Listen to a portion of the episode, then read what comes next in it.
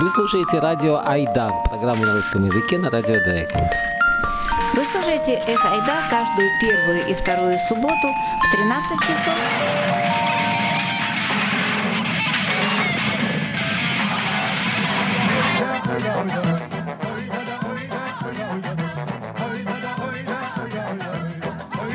И Эх Ойда по-немецки каждый третий и четвертый четверг в 19 часов.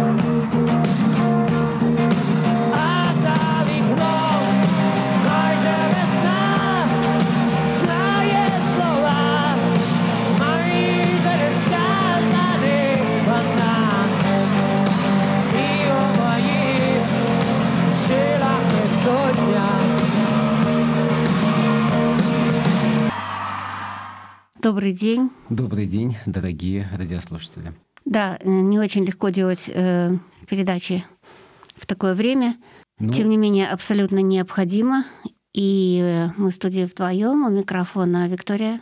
И Кирилл, и, э, конечно, трудно что-либо сказать, но тогда для начала скажем еще раз, что мы выражаем свою солидарность с героической борьбой Украины против российского агрессора. И э, в нашей передаче прозвучат материалы, которые так или иначе этой теме этой темы касаются или этой теме посвящены. Мне хотелось бы начать э, нашу передачу, в которой будет два интервью. Одно из Украины, другое из Фрайбурга. Э, хотелось бы начать нашу передачу материалом из Львова. И я позвонила нашей можно сказать, корреспондентки из Львова э, Ольги Сидор, которая много лет вместе с нами делала тогда еще радио «Эх», а не «Эх Ойда». И я ей позвонила во Львов.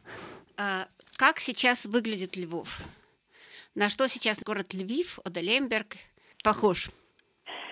Ой, нас Львив, Львов, Лемберг похож сейчас на большой-большой муравейник – Львов вообще как бы привычный к большому количеству людей, туристов, да, у нас 10 лет назад, можно сказать, ровно 10 лет назад, э, европейский чемпионат по футболу проходил. То есть вот как бы вот этот вот такой э, ритм э, очень густо населенного города, он нам вообще-то привычен.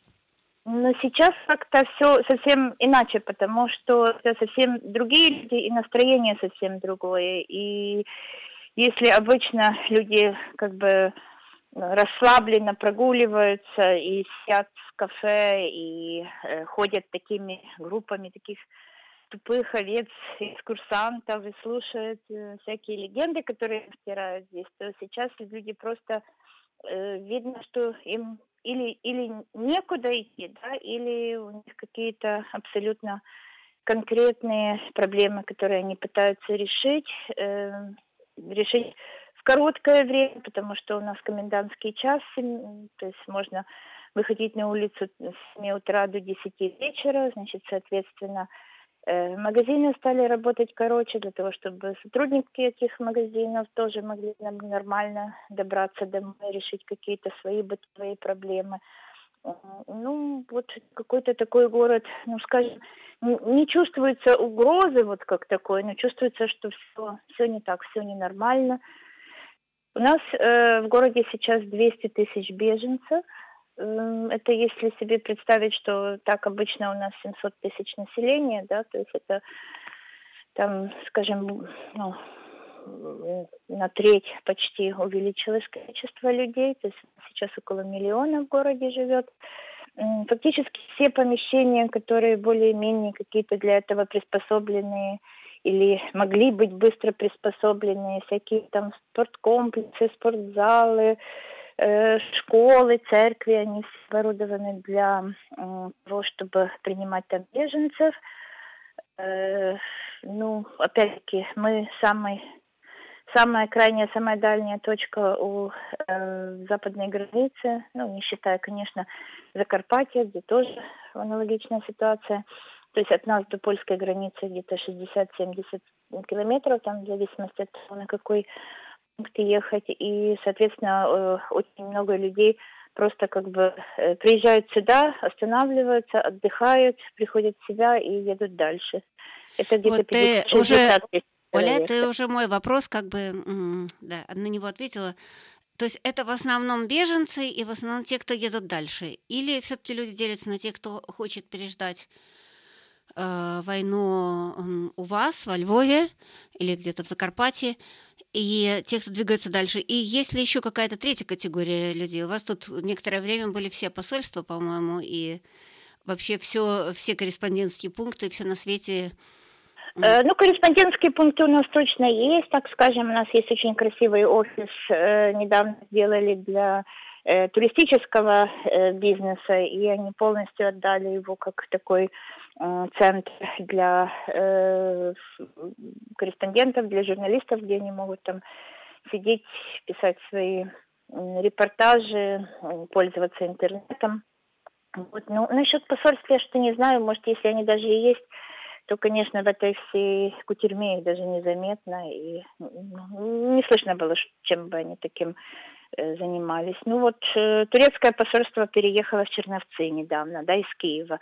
Вот буквально на днях они как бы долго держались. Вот израильское посольство, вот я недавно тоже слышала, они как-то сбежали, и люди, которые э, на них какие-то надежды э, ими связывали, были очень разочарованы вот поведением израильского посольства. Ну, вот такое у нас, да. Оля, и буквально в двух словах, потому что мы сегодня будем говорить в передаче о том, как Фрайбург справляется, или говорим сегодня в передаче о том, как Фрайбург справляется с э, потоком беженцев. Э, более-менее, как ты думаешь, город э, нормально, а хорошо вот... отреагировал на этот поток, сумел с ним как-то справиться, что-то сделать для людей? Да, вот, кстати, когда я жила во Фрайбурге, в нем было 200 тысяч населения, так это вот как можно себе представить, как такой вот Фрайбург конца 90-х годов переехал во Львов. Э, ну, мне кажется, что довольно хорошо таки, да, потому что ну, наш, э, наш э, мэр Садовый, он очень хорошо уже себя проявил и 8 лет назад во время событий на Майдане. То есть он как бы довольно хороший такой кризисный менеджер, у него хорошая команда. Люди тоже такие привыкшие быстро ориентироваться, волонтерить. То есть, э, ну, мне кажется, что довольно хорошо. То есть, не знаю, вот это, конечно, с моей точки зрения, со стороны, не знаю, как чувствуют себя люди, которые прибывают на этот вокзал, переполненные людьми, и которым там для того, чтобы сориентироваться и ехать дальше, приходится тоже какое-то время просто где-то стоять на холоде и, и, и ждать. Ну, понятно, что не, не всегда не всегда бывает там оптимально, но мне кажется, что довольно хорошо. Ну, вот по, по последним выступлениям нашего мэра уже тоже как бы ресурсы города исчерпываются. Он уже просит помощи у интернациональных партнеров тоже, потому что, ну, как бы Э, не уже людей же как бы становится не меньше, да, потому что из э, Украины выехало уже два с половиной миллиона. А, э, Ольга, вот я... да. Извини, что я перебиваю. Я вчера только читала пресс-металлинг нашего мэра Хорна о том, что огромная совершенно сумма денег и ресурсов отправлена из Фрайбурга во Львов. И вот он, мы тут дискутировали, насколько это разумно, потому что ясно, что это город-партнер, но э, мы думали, почему не на не другим городам Украины, э, которые сейчас под обстрелом непосредственно, я знаю, что вас тоже постреливают, так сказать, но все-таки я имею в виду Харьков, например, да, Киев, окрестности Киева.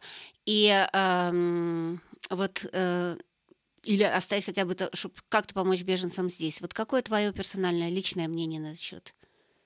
Ну, мне кажется, что, ну, конечно, существует такой определенный хаос в этом всем, также и в гуманитарной помощи. Э, ну, я могу сказать то, что у меня касается непосредственно, да, это я работаю в защите животных, тоже волонтерю, и мы получаем корма, и мы как бы ну, пытаемся тоже сразу же их переправлять их дальше на восток. То есть у нас как бы, ну, понятно, у нас тоже такой перевалочный пункт для животных тоже. И здесь тоже есть люди, которые э, вот уже э, ну, у которых уже тоже сейчас э, стало больше животных за счет того, что Беженцы не все берут их с собой, многие оставляют их во Львове. Вот, но, э, как бы, скажем, корма для животных пытаются переправить дальше, на Харьков, именно на, на, на юг.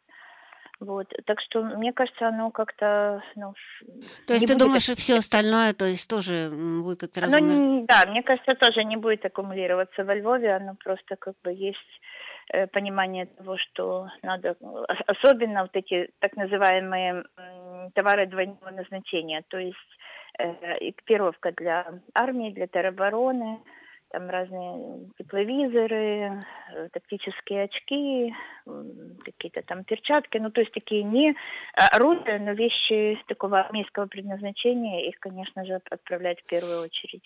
И как ты думаешь, или какие ты, может быть, читал прогнозы или интервью, или какая-то информация, а какая часть этих э, беженцев думает все-таки оставаться в Западной Украине, и какая часть думает двигать дальше? Есть об этом какая-то статистика или опросы, или еще Нет, статистики, статистики нет, но ты правильно определил категории, да, есть люди, которые остаются здесь, есть люди, которые едут дальше. Ну, мне кажется, что здесь уже просто как бы более-менее так все довольно плотно наполнено, уже люди начинают понимать, что здесь действительно нет места, во-первых.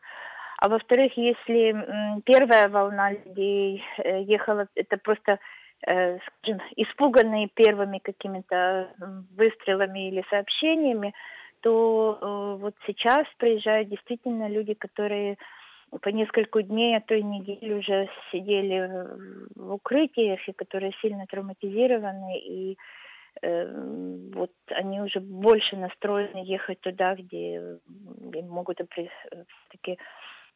обеспечить большую безопасность, потому что, ну, понятно, что у нас тоже рано или поздно может что-то начаться. А, и, Ольга, у меня как бы второй вопрос к тебе очень открытый. А, ты знаешь Фрайбург, ты, можно сказать, наш корреспондент из Украины. И знаешь наше радио, знаешь здешнюю русскоязычную тусовку, которая, кстати, очень исправилась с тех пор, как ты, э, с нашей точки зрения, вот, э, в смысле смерти Путлеру, а, очень исправилась э, с тех пор, как ты покинул Фрайбург. Как думаешь, что важно было бы сейчас э, сказать вот оттуда, где ты есть, э, нашим радиослушателям? Ну, мне кажется, надо сказать, что вы не обижайтесь, если сейчас вас будут э, украинцы, а может даже и, и европейцы так воспринимать э, немного обобщенно под одну гребенку, и может вам иногда будет обидно, но, пожалуйста, не реагируйте слишком Э, эмоционально на это поймите, все-таки действительно люди здесь ну, реально страдают, и здесь реально война, и поэтому если мы говорим сейчас, что мы ненавидим всех москалей и кацапов, то ну, не надо начинать нам рассказывать о том, что бывают хорошие. Мы, конечно, умом понимаем, что бывают хорошие, но это не тот момент, когда надо на это обращать внимание и, делать нам замечания. Ну, а что-нибудь фрейбуржанам, таким, э, живущим здесь уже очень давно, вот наше радио, левое радио, может, это, конечно, по-немецки скорее надо полагать, но тем не менее, у нас, кстати, ну, один, ну, из, бойцов, там... один из бойцов э, русский немец, как бы, да, за мир любой ценой, что свобода ну, под если, землей если никому даже... не поможет и так далее. Если даже вы давно живете во Фрайбурге, это не гарантирует, что вы сейчас не отгребете за всех русских. Ну, так уж так уже устроено действительно. Не-не, это... я имела в виду, мой вопрос был, я понимаю, что гребем мы все, но я имею в виду немножко другое. Эм, что бы ты хотела сказать, скажем так, левой сцене, пусть даже русскоязычной? Ну, скажем, Фрайбург... Людям, которые за мир, за мир, за мир, и на флагах таких радужных пишет Фриден, да? Ну, мир, конечно, это прекрасно, но э, вот у нас очень в последнее время любят цитировать э, Голду Мейер, которая говорила, если мир будет на тогда, когда победит Израиль, да, если мир будет на арабских условиях, это не будет мир. Ну, то есть точно так же и в нашем случае. Мы, конечно, тоже за мир, но за мир на наших условиях, потому что если мы сейчас согласимся на мир на условиях Путина, то это будет просто такое замораживание, консервация конфликта, и мы в этом ужасе будем жить еще долго-долго. Так что Фрайбургу надо то, что он всегда прекрасно делает, а именно бороться за альтернативные источники энергии. Фрайбург очень зеленый исторически был, это прекрасно. Так вот, эту зеленую фрайбургскую энергию надо в, именно в русло энергетической безопасности Германии направить и, и, и независимости от российских источников энергии. Это будет самое лучшее, что можно сделать мирное и полезное. Ну что ж, на этом, может быть, мы э, и закончим наше интервью. Что ты хочешь еще сказать? Хочу сказать, чтобы вы не оставляли нас, не забывали, потому что информпространство так устроено, что вот еще недельку-две все посочувствуют, а потом забудут, как-то это так обычно бывает. Так что не забывайте. Это все только начинается, еще будет долго длиться, а потом нам еще отстраиваться долго. Так что рассчитывайте свои силы и не... Не выдыхайтесь. Да. Хорошо. Обещаем, что нет. Спасибо. И счастливо. Пока.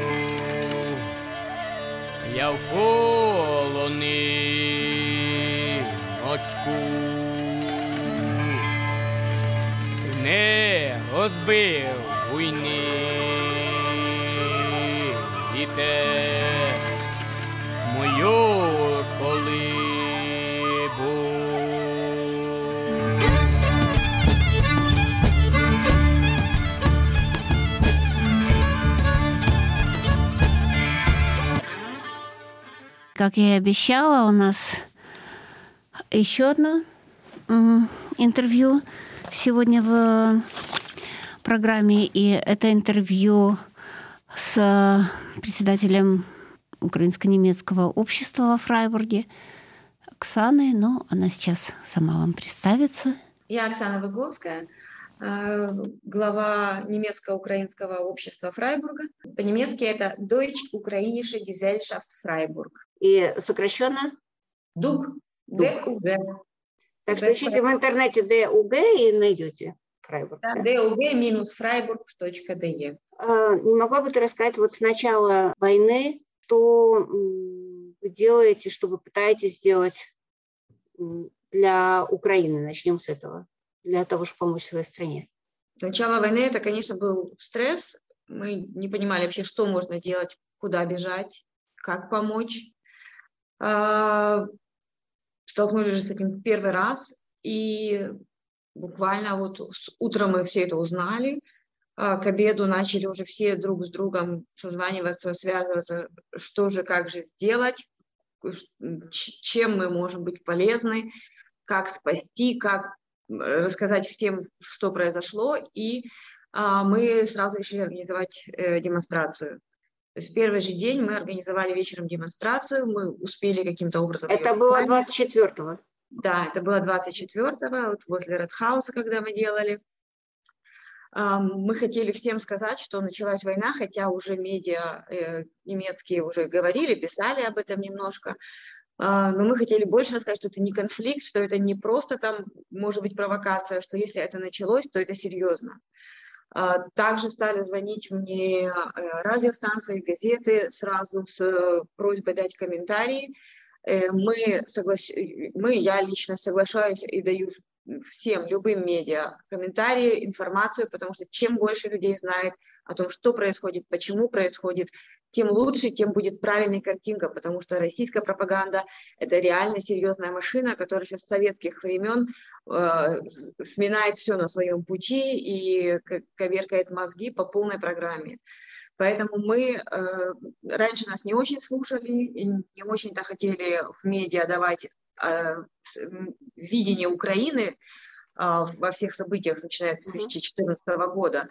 А, в основном давали российскую точку зрения, и особенно здесь, на юго-западе Германии, тут это было очень сложно, то вот с 24 февраля а, скажу сразу, что изменился подход, что уже медиа стали спрашивать и реально слушать и слышать, что им говорят.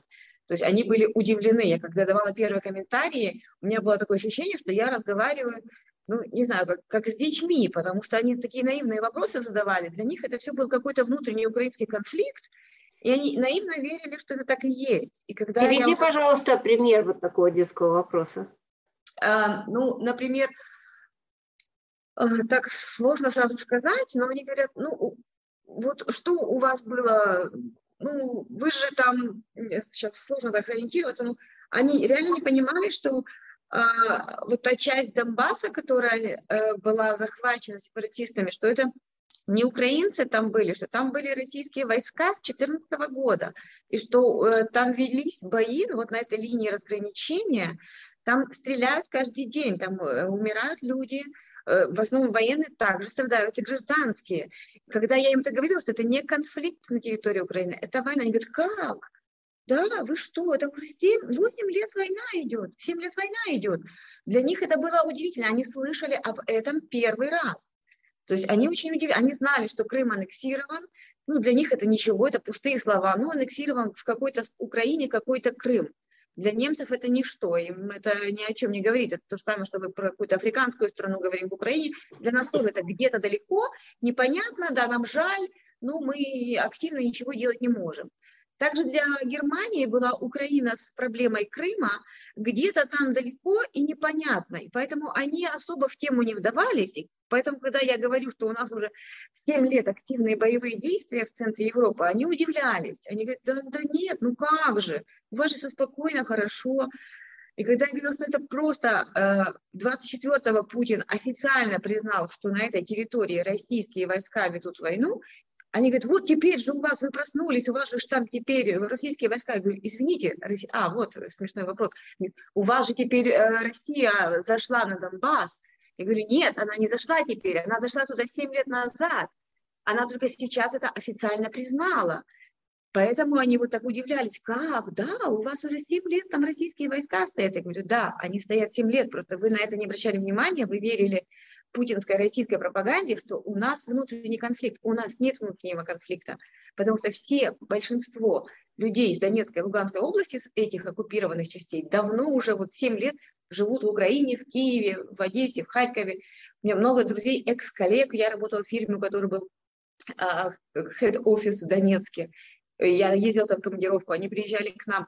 Поэтому не все с началом войны, когда туда зашли путинские войска, сразу уехали в другие города Украины, где нет России. Даже Сейчас если на русском языке, это ничего не меняет. Сейчас вопрос сначала к э, тому, что вот во Фрайбурге я хочу уточнить. Ты сказала, что вы вышли 24 числа на демонстрацию, но мне известно, я сама была на ваших демонстрациях раньше. Э, мне кажется, первая, самая первая демонстрация, на, она была на Платер Альта синагога. То было в воскресенье перед да. этим, да. то была э, демонстрация к призыву поддержать Украину, потому что угрозы от России шли давно. Это была еще такая демонстрация к призыву солидарности with Ukraine для того, чтобы люди обратили внимание, что мы под угрозой, что мы понимали, что эта угроза в любой момент может реализоваться, чтобы нам все-таки разрешили э, поставлять оружие для защиты, вот противовоздушной, системы противовоздушной обороны, э, против танков оружие, потому что украинская армия, она хоть, конечно, 2014 года и модернизировалась и улучшилась, но она не в таком количестве, она маленькая армия. У нас есть профессионалы там, но их мало, потому что, ну, вот так у нас. Оксана, вопрос к этому такой, ну не вопрос, а дополнение к тому, что ты говоришь, что э, ну, я позвала каких-то своих друзей на эту демонстрацию, и люди были поражены, как мало пришло людей. Э, и если мы сравним с тем, что произошло после начала войны, да, на Ратратхаус был и бурго, оба бургомистра, и все на свете, и все, наверное, организации, какие только можно себе представить, политические партии, и все больше и больше последние разы это вообще просто залитые целиком площади, это показывает, насколько Германия действительно, вот подтверждение твоих слов, проснулась и заметила у себя под носом, можно сказать, почти на границе, огромную проблему.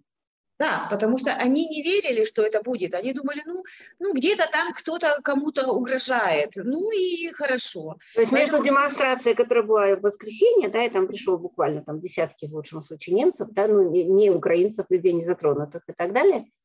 А, и вот через несколько дней, когда грохнуло, да, по-настоящему э, серьезная разница, показывает, насколько люди не осознавали, да, не только медиа, но и публика.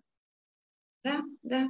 Я надеюсь, что это не только сейчас, не только во время войны, что эта солидарность продлится, и сейчас немцы ее показывают, с моей точки зрения. Как кажется тебе? Мне, вот, мне кажется совершенно одинаково. Так же, как и тебе, я полностью согласна с тобой. Немецкое общество, простые люди, они понимают э, ситуацию, они поддерживают нас всеми возможными способами. Они настолько проактивны, обращаются сами за помощью. Мы, не, мы, уже, мы уже не просим о помощи. Они уже э, сами понимают это. Они готовы отказаться от газа. Они готовы немножко э, экономить, э, потому что вы, чтобы выросли цены на бензин, что вырастут цены на э, обогрев, обогрев, на электроэнергию. Они говорят, мы готовы к этому, ничего страшного. Главное, чтобы Украина победила, чтобы не было войны.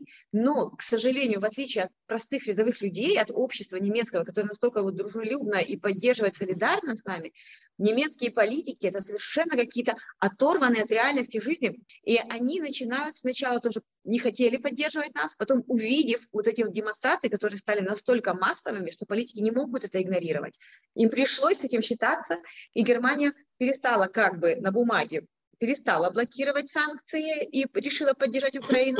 На деле, что мы видим, что опять заявляет Германия, что она покупает и будет дальше покупать нефть и газ. Германия блокирует вывод Сбербанка России из Свифта.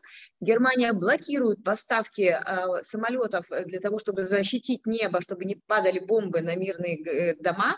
Германия это все блокирует. Германия и Франция две страны, которые, по идее, э, должны защищать и помогать Украине, они это все блокируют. Но началось это, кстати, Виктория, блокировка со времен Меркель. Меркель, еще лет, когда начался наш конфликт, э, наша война с э, Россией в 2014 году, Меркель запретила поставки оружия защитить, э, защитного нам. Это она, я ее уважаю, конечно, хороший политик, но вот в отношении Украины, вот в этом, это ее большой прокол, что теперь такая дыра в безопасности в центре Европы вы, возникла, и приходится нам сейчас в срочном порядке что-то менять. И я очень благодарна Великобритании за то, что они, видя все вот эти э, приготовления Путина, поставляли нам э, защитное оружие. Потому что если бы не Британия с их поставками за последние месяцы, то э, Путин уже бы стоял у границ Европы, потому что у нас не было этих систем защиты. Мы бы выходили с камнями, с коктейлями Молотова, а это не дело. Э, я напоминаю, вы слушаете интервью с Оксаной Виховской, председателем ДУК, Deutsche Ukrainische Gesellschaft, немецкое украинское объединение.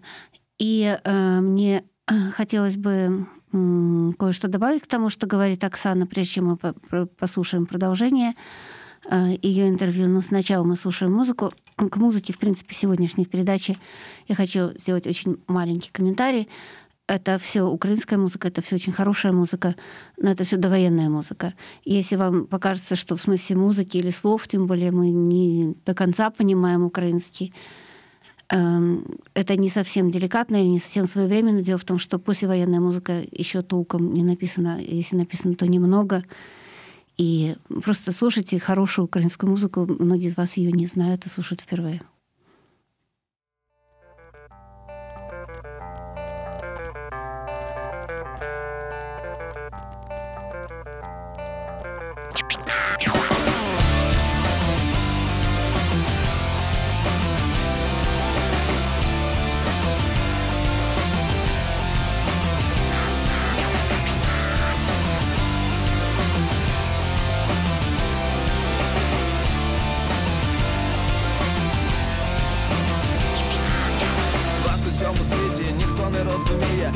вас не розрадить, ніхто не обігріє. Від вашої присутності, всі завжди насторожі, тому що ви інакші, тому що ви не схожі. Коли ви по вулиці просто йдете, нічого не ламаєте, нікуди не плюєте, все одно людська привітність не на вашому боці, тому чекайте халепи на кожному кроці. Статечні дядьки, що напхані смальцем, над вами сміються і тикають пальцем, а їхні дружини постійні попотами. Закидають вас недобрими словами. Это была э, группа Тартак. А сейчас мы возвращаемся к, к интервью Оксаны Виховской. Но прежде чем э, Оксана начнет рассказывать дальше, я скажу вам пару слов о том, что происходит во Фрайбурге. Дело в том, что у нас э, все знают куча солидарности, город Фрайбург помогает, посылает огромное количество всего во Львов э, и так далее, и так далее. Но э, проблема с беженцами, как и следовало ожидать, решается очень хаотично, и тут очень много критики. Ну вот, например, Оксана мне рассказала, то есть это не было хорошо записано, но я просто контекст, из которого берется это интервью, она рассказала, что эм, приехав на вокзал однажды, чтобы отправить дальше человека, и сначала пришлось сто лет ругаться, и на нее смотрели с презрением и пренебрежением, и она вызывала одного начальника за другим на этом э, нашем Фрайбурга Банхоф, э, потому что людям не хотели давать положенный ему бесплатный билет, чтобы ехать дальше. Э, и она показывала страницу Deutsche Bank, где написано, что у людей на это есть право. Ей объясняли что-то другое, пока она не связалась с центральным Бундесбан и не выяснила, что правота на ее стороне. Но это человек, живущий здесь, двуязычный, э, немецкоязычный и знающий свои права. Представьте, кого, каково приходится беженцам. Другая история, э, душераздирающая, это сегодня ночью э, из Берлина приехали в 11 часов люди, их было 11 человек, 9 взрослых и трое детей, и группа добровольцев из нашей, из нашей группы, из нашей инициативы неравнодушный Фрайбург. Эм, поехала на вокзал их встречать. Э, и они отвезли, когда, куда и советуют город на своих страницах. Да, хотлайн там, естественно, работает с 9 до 6. Интересная такая хотлайн. Вот, но, э, по крайней мере, э, на странице Фрайбурга сказано, что людей надо вести так называемое «Эрстов Намаштеле». Те, кто давно занимается проблемами мигрантами, знают, что это за местечко. Вот э, об этом, может, попозже мы расскажем, даже сделаем отдельную передачу. Это лагерь беженцев. И э, их просто отказались там взять и э, с детьми выставили на улицу. И надо вот поблагодарить отель Интерсити, который в результате бесплатно взял этих э, 9 взрослых, трое детей, и потом они поехали дальше в Испанию, где у них, собственно, есть родственники, они хотят остановиться но э, все это показывает, насколько хаотично, неорганизованно, вот в отличие от того, что мы слышали про Львов, работает э, городская управа, и вот э, тем более удивительно и здорово, как работают э, добровольцы, в том числе вот ребята из нашей группы «Неравнодушный Фрайбург», и мы теперь будем каждый вечер встречать этот поезд из Берлина но, э, по идее, город, у которого куча денег, они насобирали, да, э, именно в, этих целях, э, могли бы сами позаботиться, чтобы отели или какие-то юз-хостел или кто-то еще, или спортивные школьные залы, вот как было перечислено, что это делается во Львове, чтобы этим занимался сети город, а не десятки добровольцев. Ну а теперь мы возвращаемся к интервью с Оксаной Виховской. Все-таки дальше о том, что делает э, ДУК, э, mm-hmm. то есть э, демонстрации и агитация – это одно. Э, остаемся еще на этом первом вопросе для Украины, да, для, для вашей страны. Мы сразу поняли, что Украине надо помогать, поставить, раз правительство не поставляет защитное оружие, то будем поставлять мы. Мы э, совместно с Open Ferrain, есть э, такая еще Ferrain э, во Фрайбурге, закупаем медици- медикаменты, закупаем защитные бронежилеты, каски и поставляем это в Украину. Мы закупаем гуманитарку. Мы сразу договорились, что мы э, делаем э, Шпендаут... На пожертвование, прости, на пожертвование, которое приходит сейчас к вашему э, дочеру. Да, да, угу. да. Мы решили, что мы э, наш счет э, сделаем как э, центральный счет для сбора пожертвований, и сделали рекламу везде баннера, что мы собираем пожертвования, и на заседании Форштунда э, мы решили, куда мы будем отправлять деньги дальше, потому что это было для нас важно. А, в Украине, так как сказать, уже 7 лет идет война, есть проверенные фонды, которые помогают э, нашим ребятам. Они закупают навигационные системы, они закупают э, защитные э, все эти вот броники, они закупают планшеты для того, чтобы ну, направлять все это оружие. То есть два фонда. И второй фонд эм, немножко более гуманитарный, это вот «Повернись живым», то есть «Вернись живой», Э, фонд, который помогает более с военным, сказать, оборудованием. Э, то есть мы поддерживаем так военную часть населения. Второй фонд, который мы решили поддерживать, это фонд «Солидарность права громад», то есть солидарное дело э, общин, то есть такое да, солидарные общины. Вот они более помогают с гуманитарной поддержкой тех, кто вот живет там в прифронтовой зоне в Донецке, вот они с ними работали. Также они, конечно, помогают и армии нашей, и э, как раз этот фонд сделал э, пару лет назад противовоздушную оборону Киева. Они построили, э, вот с этого фонда была финансирована, и слава богу, потому что очень помогает сейчас вот это система. То есть мы э, договорились. И третье направление, это вот более медицина, это мы переводим деньги на этот Open Verein, который тоже закупает напрямую уже по адресным программам, отсюда везет из Германии медицину и там бронежилеты защитные все в Украину. То есть мы решили, что у нас будет таких три направления, куда мы деньги, которые поступают на счет, переводим и поддерживаем. Также сюда все знают, что во Фрайбург приехал из Киева детский дом семейного типа, был эвакуирован. Мы полностью э, поддерживаем этих деток, заботимся, то есть организовываем э, переводы, потому что дети разговаривают на украинском. Мы организовываем, э, они приехали, у них тоже маленькие рюкзачки, ничего нет, то есть одежда, еда, питье, э, организация Зайнледали э, как организатор есть, но тоже они, там 170 детей, еще и взрослые, ну, не, не, не можно сразу справиться с, со всем в одиночку. То есть мы включились активно, проактивно, предложили нашу помощь и работаем также с детками.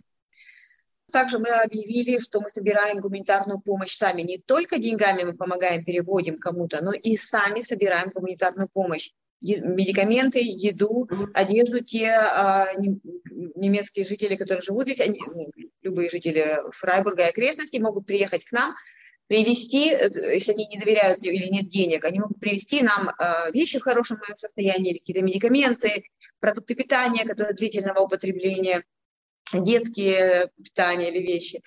А, тоже начали очень активно отозвались, все начали возить, но потом мы поняли, что мы задохнемся, мы не логистическая компания.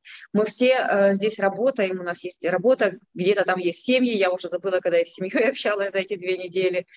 А, и мы теперь сказали, все-таки мы не будем принимать вот такие вещи, как одежда, будем только медицину и вещи первой необходимости гигиенические проводить.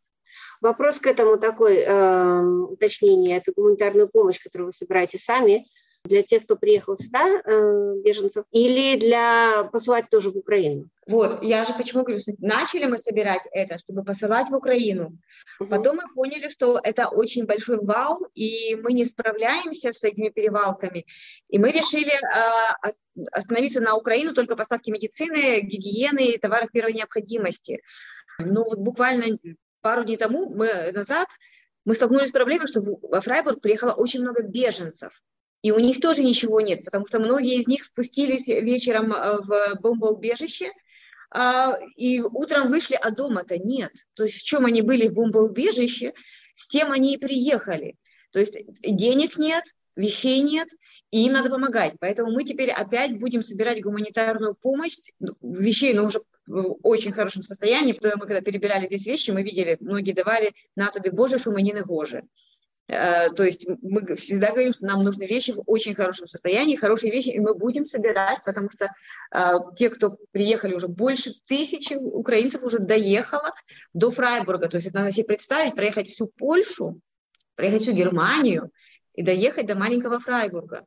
И я не знаю почему, вот я разговаривала даже с руководителем этого Эрстауфнамештеля, он говорит, что в Баден-Вюртемберге э, Фрайбург стоит почти на первом месте по количеству людей. То есть после нас уже Карлсруэ и Хайдельберг, мы на первом месте. То есть, наверное, где-то мы переактивничали, сильно были активны и показывали, как, какая во Фрайбурге хорошая община украинская. Все хотят к нам, даже которых никого здесь нет, ни знакомых, никого все едут во Фрайбург, и мы сталкиваемся, что нам надо помогать. Мы делаем, будем делать такие care сейчас, то есть сумку, в которой будет вложена, я не знаю, там зубная щетка, паста, а, какие-то мыло, шампунь. Туда же мы вложим какие-то консервы и какую-то одежду, не знаю, футболку, штаны, ну, будем смотреть по размерам уже, что людям надо, будем выдавать, потому что, э, ну, Государство э, Германии тоже оказалось не готово к этому, они ничего не делают, это тоже отдельный вопрос, что нет хотлайна, до сих пор ничего нет. Поэтому хотлайном выступает сейчас немецко-украинское общество. Наши контакты у всех как хотлайн, наш, наш email адрес, мой мобильный телефон. И то есть все запросы по проблемам идут ко мне. То есть мы сейчас выступаем вместо государства первым э, пунктом приема людей, приема запросов и проблем от людей. Сколько людей вот сейчас сбивается э, с ног вот э, именно, я имею в виду те, которые с вами связаны, по всем этим линиям, которые ты назвала, линиям помощи, да, фронтам, по всем фронтам, можно сейчас сказать даже, да? Человек 10 нас, наверное, которые вот 24 э, часа в сутки работают и уже э, срываются с ног, уже выгорели, потому что я вижу, что уже и у нас были срывы, потому что когда на тебя Э, набрасывать со всех сторон, э, каждые пять минут звонит телефон, пишут в мессенджеры, и тебе еще параллельно нужно что-то делать, то ты не выдерживаешь, потому что у нас вот э, форштанд, у нас совещание или в 7 утра мы делаем онлайн, или в 11 вечера, потому что в другое время собрать нас всех, вот форштанд, это вот у нас 7 человек, которые официально руководят обществом и вот этим штабом антикризисным, просто нереально. Поэтому мы в 6 мы уже не спим, а в 2 часа ночи мы еще не спим. То есть у нас э, ночные э, смс, ночные какие-то e-mail, это нормальное время, когда можно наконец-то заняться какой-то координацией, планированием и чем-то вот таким, что надо сделать на спокойную голову, чтобы тебя не отвлекали звонками. Поэтому мы, я говорю, работаем в режиме 24 часа в сутки. Знаешь, меня, у меня ситуация такая, например, Майдан. Я в 2014 году жила еще в Киеве. И когда начался Майдан, то я с первого дня была на Майдане. И там тоже вот люди скоординировались, и все делали люди. То есть все организовывали люди, полностью все, защиту. Так же самооборона была в каждом районе. Что один-один ситуация. Ну ладно, я думаю, украинское правительство было пророссийское против э, людей, и оно могло тормозить. Но немецкое это правительство сейчас чего такое тормознутое? Ну что ж, я думаю, что остался один очень важный вопрос для тех людей, которые как-то хотят помочь, а может быть, на технической работе, а, в том числе из тех, кто сейчас приехали беженцы. А, есть, во всяком случае, я слышу такие запросы, что люди готовы помогать за бесплатно и так далее, тоже что-то делать.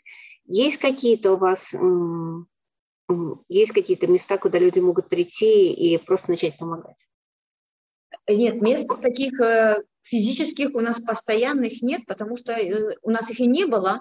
И мы сейчас находим вот склады даже, куда вещи привозить. Мы договорились там, мы договорились там. Очень благодарны э, грузинской диаспоре здесь, во Фрайбурге. Они нас поддерживают. Вот они очень понимают, что такое война с Россией, непризнанная в Европе. И они поддерживают нас не только словом, но и делом. Они нам предоставили свои кладовые для выгрузки, погрузки. Они помогают сортировать вещи, они помогают транспортом возить э, с одного склада на другой или ну, все что угодно. То есть вот, грузинская диаспора у нас вот они как родные братья. И чтобы помогать, э, нам нужна помощь, э, нужна помощь. те, кто уже и приехали, активно помогают. Они помогают на сортировке вещей, на упаковке вещей. Они помогают э, с детками, потому что те украиноязычные, все, кто приехали, мы, у нас есть группа, и они ходят вот с нашими детьми эвакуированными, просто общаются. Вот между там, завтраком и обедом пару часов, и между там, после дневного сна, между сном и ужином просто э, разгрузить э, воспитателей, которые вот с ними приехали, они с ними играются, хорошая погода, можно в футбол выйти погонять, они рисуют с ним, они там вышивали с девочками, и все это там э, разговаривали, конечно, на украинском языке, чтобы детки не чувствовали себя совсем чужими, потому что в первые дни, когда они приехали, были переводчики официальные, нас сразу предупредили, мы их уже встречали с переводом, то есть дети могли все сказать, кому что надо, но все равно они понимали, что вот они могут между собой поговорить с воспитателями, но других они не понимали. Наши переводчики были заняты больше со взрослыми тоже, помогали переводить э, взрослым, поэтому у нас создался клуб таких, как мы их называем, воспитателей, которые именно с детками играют, рисуют, которые приходят, разгружают взрослых и общаются с детками. То есть вот тут можно помогать, кто приехал, беженцы, пожалуйста. Но запросы все к нам на нашу горячую линию. Вот электронный адрес наш, info собачка dug-freiburg.de или на мой мобильный телефон, он тоже есть на нашем веб-сайте, или в социальных сетях Инстаграм, э, Дуг, или в Фейсбуке Deutsch Ukrainische Gesellschaft Freiburg. Называется официальная страничка наша, она открыта, Туда даже не надо иметь профиль в Фейсбуке, чтобы на нее зайти, прочитать все новости. Мы там даже публикуем сейчас э, все юридические моменты вот с этими, э, куда надо пойти, где записаться, зарегистрироваться. То есть это наша страничка в Фейсбуке, она в актуальном состоянии, там всегда можно найти контакт, написать сообщение нам, кто вы, что вы, что готовы делать, и мы обязательно свяжемся. Огромное спасибо за интервью, спасибо э, от нашей редакции. Эхойда. И э, спасибо также от нас, как от э, граждан города Фрайбурга за вашу работу. Спасибо вам. Это было интервью с Оксаной Выховской.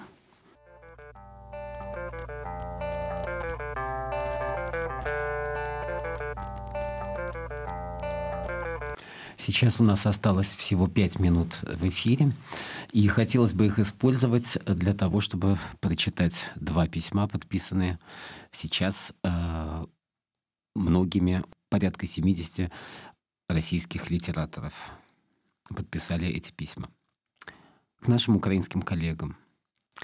От лица независимой русской литературы мы обращаемся к нашим украинским коллегам – к тем, кто сегодня спасается от бомб в подвалах и на станциях метро, к тем, кто ждет уличных боев в составе отрядов территориальной самообороны.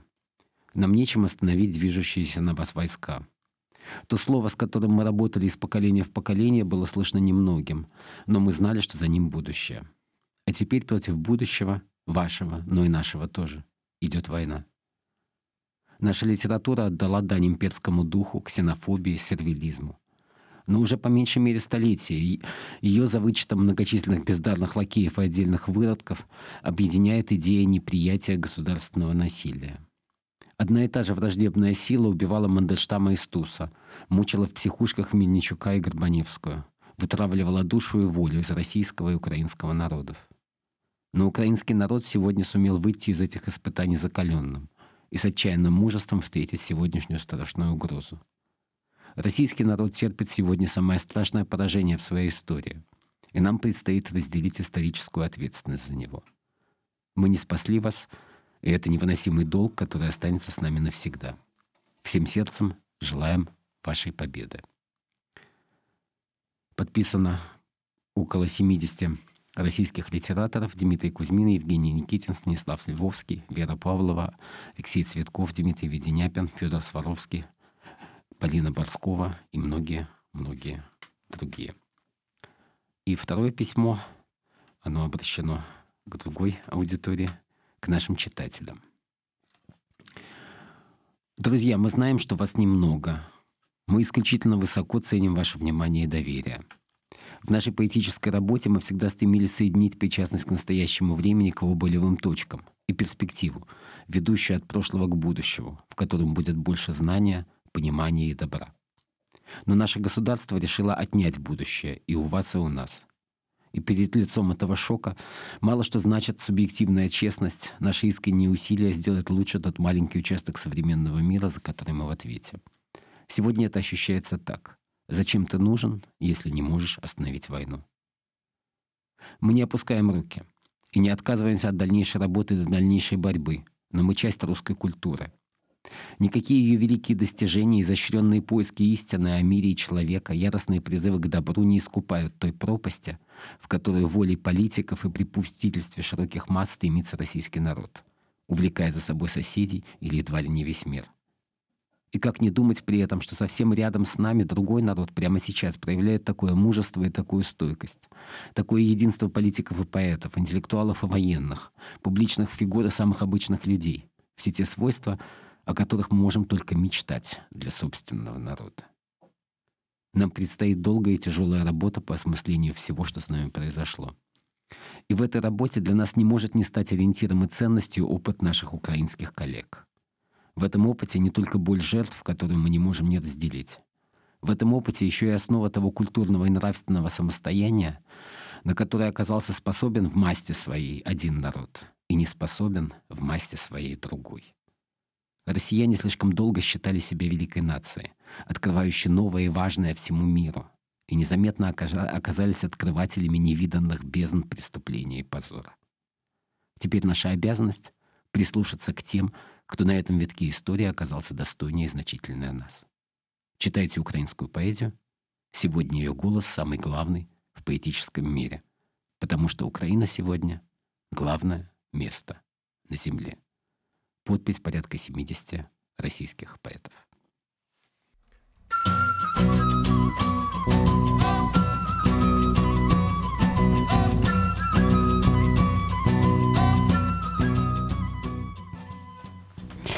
На этом мы прощаемся с вами до следующей передачи. Слушайте нас каждую субботу в час дня по-русски и в 19 часов по четвергам по-немецки. Всего вам доброго. До новых встреч на волнах Радио Эда.